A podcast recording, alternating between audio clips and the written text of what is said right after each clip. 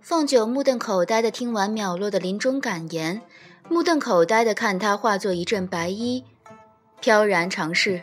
他原以为这将是一场史无前例的恶战，心想东华不得已不能帮忙，也好降服此种恶妖，不是人人都有机会。一腔热血刚刚才沸腾起来，这就结束了。眼看污浊妖气尽数化去，徒留天地间一派月白风清。凤九很疑惑，片刻前还枯坐一地、要死不活的东华，是如何在紧要关头露出这么从容镇定的一手的？思索片刻，他回过味儿来，感情他又骗了他一回。他佩服自己看破这个隐情，居然还能这么淡定，果然是被骗的多了就习惯了。他淡定地将桃竹剑缩成寸长，揣进袖子里，淡静地转身同东华一点头，算是告辞。自己本领有限，还跑来仗义，一准儿又被东华看了笑话。算了，他大人不计小人过，这番义气算是白施给他。正抬脚欲走，月白风清中，身后帝君突然不紧不慢道：“你怎么来了？”凤九一愣，觉得他这一问何等熟悉，偏着头思索一阵，突然惊讶且疑惑地回头，不确定地指着自己的下巴，向东华道。你刚才是在问我？白亮的月色被半扇沉云掩住，帝君平静的回望。我看起来像在自言自语。凤九保持着惊讶的神情，一根手指比着自己。我我是说，方才我从树上掉下来时，你同姬恒公主那一句“你怎么来了”，其实问的是我。东华抬手画了张长榻，矮身坐下，平静而莫名的微抬头望着他。不然，你以为呢？眼中见他一派茫然的情形，重复道：“你还没回我，你来做什么？”他这一提点，凤九茫然的灵台蓦然劈过一道白光。这一趟原本是掐着时辰来盗频婆果，结果热血一沸腾，桃竹剑一出，就把这桩事彻底忘在了脑后。掰指一算，也不知耽误了多少时辰，脑门一滴滴冷汗迅速滴下来。他口中匆匆敷衍着：“出来随便逛逛，看到你被欺负就随便救救，哪里晓得你在骗人？”脚下已走出数步，东华的声音仍然。不远不近的跟在身后。你这么走了，不打算带着我？凤九匆忙中莫名的回头。我为什么要带着你？发现东华并没有跟上来，仍悠闲的坐在矮榻上看他回头，淡淡道：“我受伤了，将我一人留在这里，你放心吗？”凤九诚实的点头，放心啊。眼见帝君微挑的眉，不怕死的又添了句：“特别放心啊！”话刚落地，向前的脚步竟全化作向后的踉跄，眨眼间已颠落、颠倒落脚在东华椅座的长榻旁。他手扶着椅背，稳住身形，气急败坏的刚脱口一个“你”字，已被东华悠悠的截断话头。看来你并不是特别放心。凤九有口难言，满心只想叹。几日不见，帝君你无赖的功力又深了不止一层。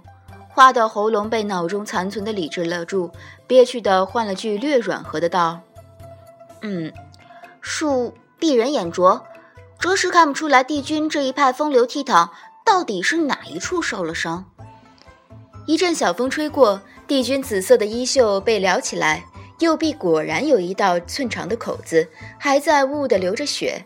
方才没有瞧出，大约是衣袖这个颜色不容易察觉。传说东华自坐上天地共主的位子，同人打架从没有流过血，能眼见他老人家挂刺彩不容易。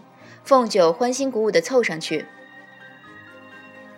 赤中带金，不愧是帝君流出来的血。我看典籍上说，这个血喝一盅能抵一个仙者修行千儿八百年的，不知是不是真的？东华扬眉看着他的脸，忽然叹了一口气：“唉，一般来说，这种时刻你第一件想到的事情应该是如何帮我止血。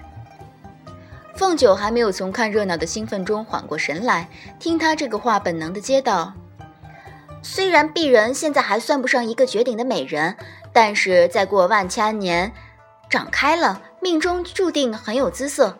我姑姑的话，本上从没有什么英雄救美之后主动去跟美人示弱。你主动把伤处给我看，背后没有阴谋，我才不信。你骗我也不是一次两次，这个伤不过是障眼法。”你以为我傻吗？东华看了一眼自己的伤处，又看了一眼凤九，良久，平和的道：“你近来的确较从前聪明，不过教你仙法道术的师傅在幼学启明时没有告诉你，见血的障眼法一向只能障凡人的眼，障不了神仙的眼吗？”凤九从未一次性听东华说过这样长的句子，反应过来帝君这一番剖析讲解的是甚，顿时惊得退后一步。喂，你这伤不会是真的吧？他疑惑地上前一步，血流得如此快速，让他有些眩晕，手忙脚乱地扯开衬裙一道长边，将东华鲜血横流的手臂麻利地抱起来，嘴里仍有些怀疑的嘟囔。可是我见过的英雄，嗯，譬如说我姑父，他受再重的伤，一向也是费心费力的瞒着我姑姑。我爹他受伤，也从不让我阿娘知道。就是哲言那样感觉很为老不尊的一个人受了伤，也都是一个人默默藏着，不让不给我小叔晓得一星半点儿。你这种反应的，我还真是从来没有见过。东华坦然地看着他笨手笨脚给自己处理伤处，耐心地同他解惑。哦，因为我这个英雄比起他们来比较脆弱。凤九坐在片刻前东华安坐的长榻上，右手撑着矮榻斜长的扶壁想问题，腿上搁着帝君的脑袋。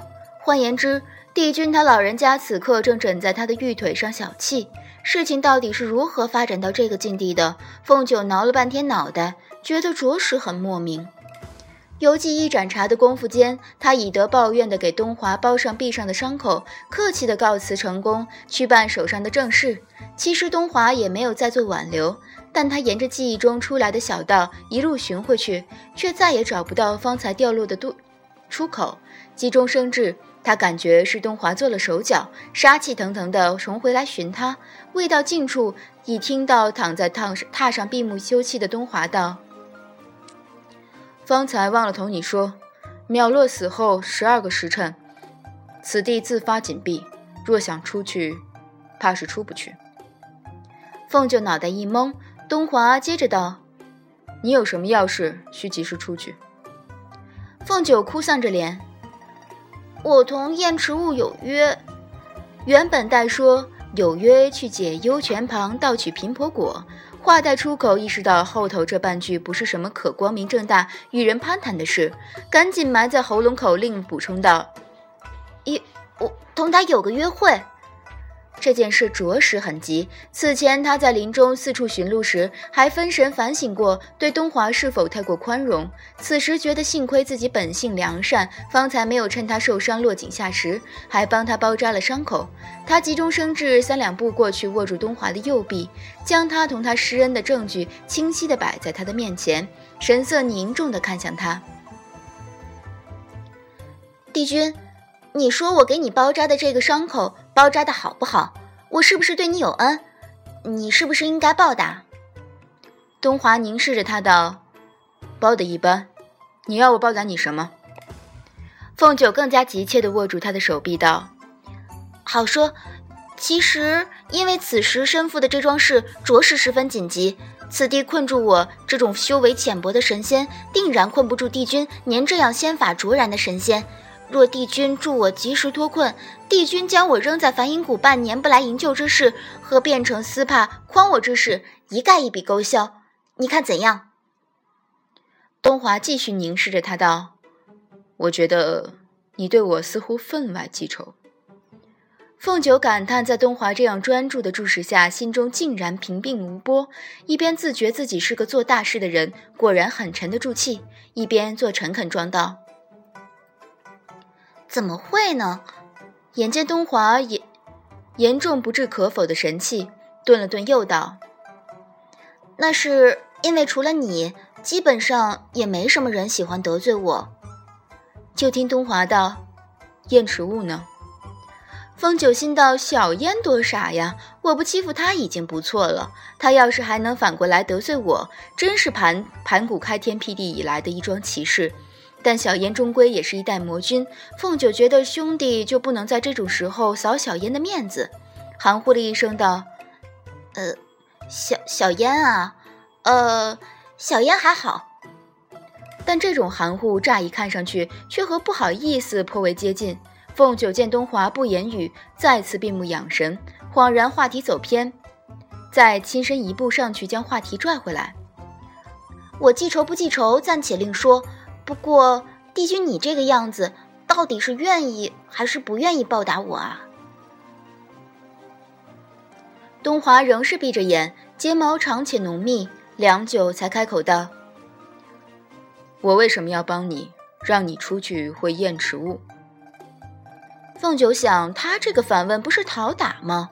但他晓得东华一向是个吃软不吃硬的性子，虽然着急，还是克制住心中火气，逻辑清晰的一字一顿一顿的告诉他：“因为我帮了你啊，做神仙要互相帮助，我帮了你，我到危急时刻，你自然也要帮一帮我，这才是道法正理。”他此时还握着东华的手臂，保持这个姿势同他说话时有已有些时候，他心中琢磨：若他又拿出那套耍无赖的功夫，同他道：“今天我不太想讲道理，不太想帮你。”他就一爪子给他捏上去，至少让他疼一阵，不落个好。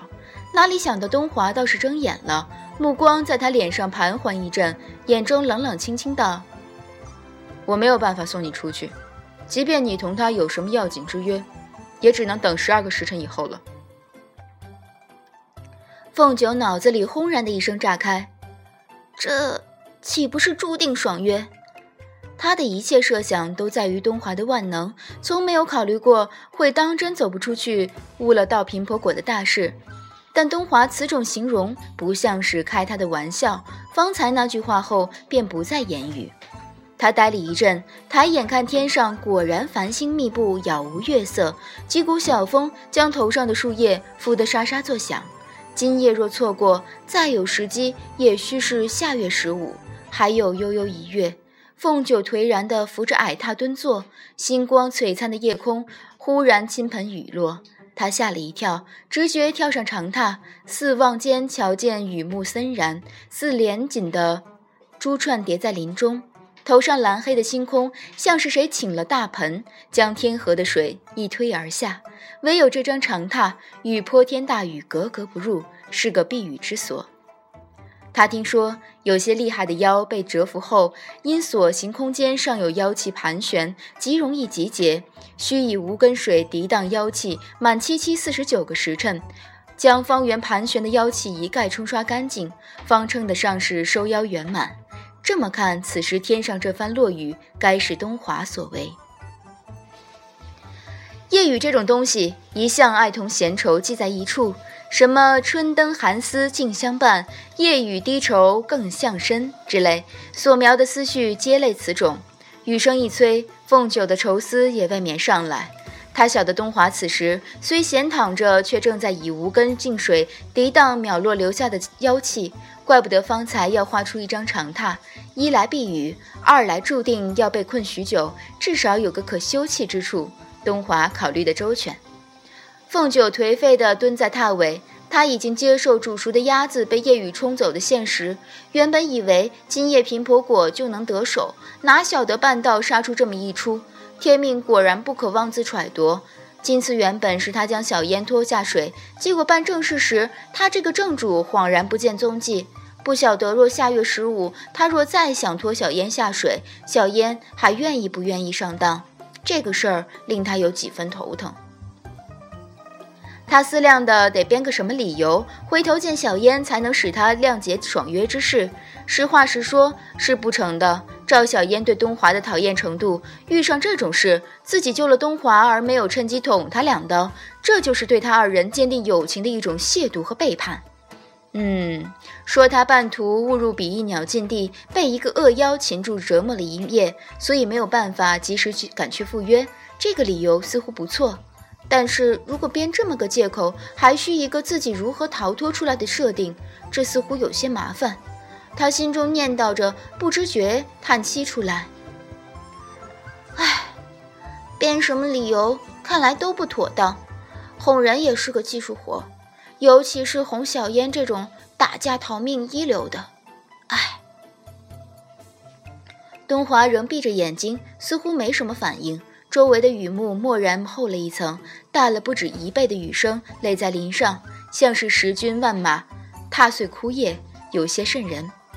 凤九心中有些害怕，故作镇定地朝东华挪了一挪，双脚触到他的腿时，感觉镇定许多。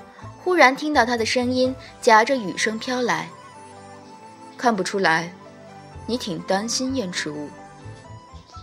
帝君他老人家这样正常的说话，让凤九感到十分惶恐。预想中他说话的风格，再不济此时冒出来也该说句：“哄人也需要思索。看来你最近还需大力提高自己的智商之类。”如此正常的问话，凤九一时没有反应过来，顺溜的回道。我也怕下月十五再去盗频婆果，他不愿意给我当帮手，不是？不是两个字刚出口，凤九的脸色顿时青了，艰难道：“其实那个，我我是说。”雨声恍然间小了许多，无根水拢着长榻的结界壁顺势而下。模糊中似飞瀑流川，川中依稀可见帝君闲卧处银发倚着长榻垂落，似一匹泛光的银缎。凤九脑中空空，凝望着结界壁中映出帝君的影子。无论如何，偷盗都不是一件光彩之事，何况她还是帝青丘的女君，头上顶着青丘的颜面。倘若东华拿这桩事，无论是知会比翼鸟的女君一声，还是知会他远在青丘的爹娘一声，他都完了。他张了张口，想要补救的说两句什么，机智在这一刻却没有发挥得出，哑了半晌。倒是东华先开口，声音听起来较方才那句正常话竟然柔软很多。今夜你同燕池雾有约，原来是去盗频婆果。他干笑两声，往榻尾又缩了缩，没有没有。绝对没有！我身为青丘女君，怎会干此种偷盗之事？你听错了。东华撑着头坐起身来，凤九心惊胆战地瞧着他，将手指揉上额角，声音依然和缓道：“哦，兴许果真听错了。此时头有些晕，你借给我靠靠。”凤九的小辫子被拿住，东华的一举一动皆十分拨动他的心弦。闻言，立刻殷勤道：“ 靠着我或许不舒服，你等等，我变一个靠枕给你靠靠。”但此番殷勤因错了对象，东华揉额角的手停了停。我似乎又记起来一些什么。你方才说下月十五。凤九眨眼中会意，赶紧凑上去，一把揽住他，按在自己腿上。这么靠着，不晓得你觉得舒服还是不舒服？或者是我躺下来给你靠？那你看我是正躺着给你靠，还是反着躺着给你靠？你更加舒服些。他这样识时务，显然令东华颇为受用。枕在他腿上，又调整了一下卧姿，似乎卧得舒服了，才又睁眼道：“你是坐着还是躺着舒服些？”凤九想象了一下，若是躺着，立刻道。坐着舒服些。东华复闭目道：“那就这么着吧。”凤九垂手凝望着东华闭目的睡颜，突然想起来，从前他是只小狐狸时，也爱这样枕在东华的腿上。那时候茯苓花徐徐飘下，落在他头顶，带一点痒。东华若是看见了，会抬手将花瓣从他头上拂开，再揉一揉他的软毛。他就趁机蹭上去舔一舔东华的手心，思绪就此打住。他无声的叹息，自己那时候真是一只厚颜的小狐狸。风水轮流转，今日轮着东华将自己当枕头。他担他担忧的思索：倘若东华果真一枕就是十二个时辰，那么可能需要买点药油来擦一擦腿脚。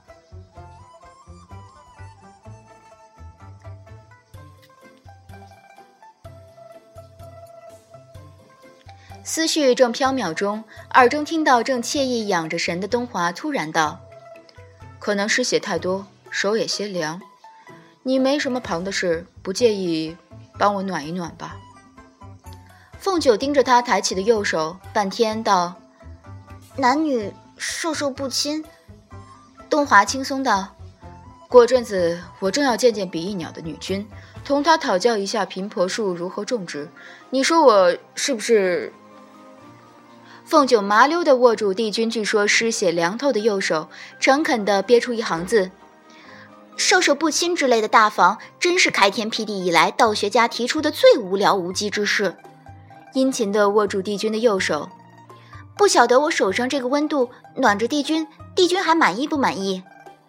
帝君自然很满意，缓缓地再闭上眼睛，有些累，我先睡一会儿，你自便。凤九心道：“此种状况，容我自便，难不成将您老人家的尊头和尊手先翻到地上去？”见东华呼吸变得均匀平和，忍不住低头对着他做鬼脸。方才从头到尾，你不过看个热闹，竟然有脸说累要先睡一睡？鄙人刚打了一场硬仗，还要来服侍你，可比你累多了。他只敢比出一个口型，为安慰自己而这么编排一通。虽然他目不能视，耳不能闻，自己也算出了口气。不留神，下边一缕发丝垂落在东华耳畔，他来不及抬头，他已突然睁开眼。半晌，帝君看着他，眼中浮出一丝笑意：“你方才复牌我是在看热闹？”看着他木木呆呆的模样，他顿了顿：“怎么算是看热闹？”我明明坐在旁边认真的，他面无愧色地继续道：“帮你鼓劲儿。”凤九卡住了。第二日，凤九从沉梦中醒来时，回想起前一夜这么大一摊事儿，有三个不得解的疑惑以及思虑。第一，东华手上那个伤来得十分蹊跷。说是淼落在自己掉下来时已将他伤成那样，他是不信的。因回忆中他右手握住自己和桃珠剑刺向淼落时很急很稳，感觉不到什么异样。第二。东华前前后后对自己的态度也令人颇摸不到头脑，但彼时忙着应付他，不容细想。其实，倘若说帝君因注定要被困在那处十二个时辰化解秒落的妖气，因感觉很是无聊，于是无论如何要将他留下来解解闷子，为此不惜自伤右臂以作挽留。他觉得这个推理是目前最稳妥靠谱的。但是，帝君是这样无聊且离谱的人吗？他一番深思以及细想，觉得帝君无论从何种层面上来讲，其实的确算得上是一个很无聊、很离谱的人。但是他是无聊到这种程度、离谱到这种程度的人吗？他觉得不能这样低看帝君，糊涂了一阵，便就此作罢。事实上，他推断的完全没有什么问题。第三个疑惑。凤九脑中昏然的望定疾风院中熟悉的床榻和熟悉的软被，被角上前几日他练习绣牡丹时误绣的那朵雏菊还在眼前栩栩如生。他记得临睡前听得残雨数声伴着东华均匀绵长的呼吸，雨中仍有璀璨星光。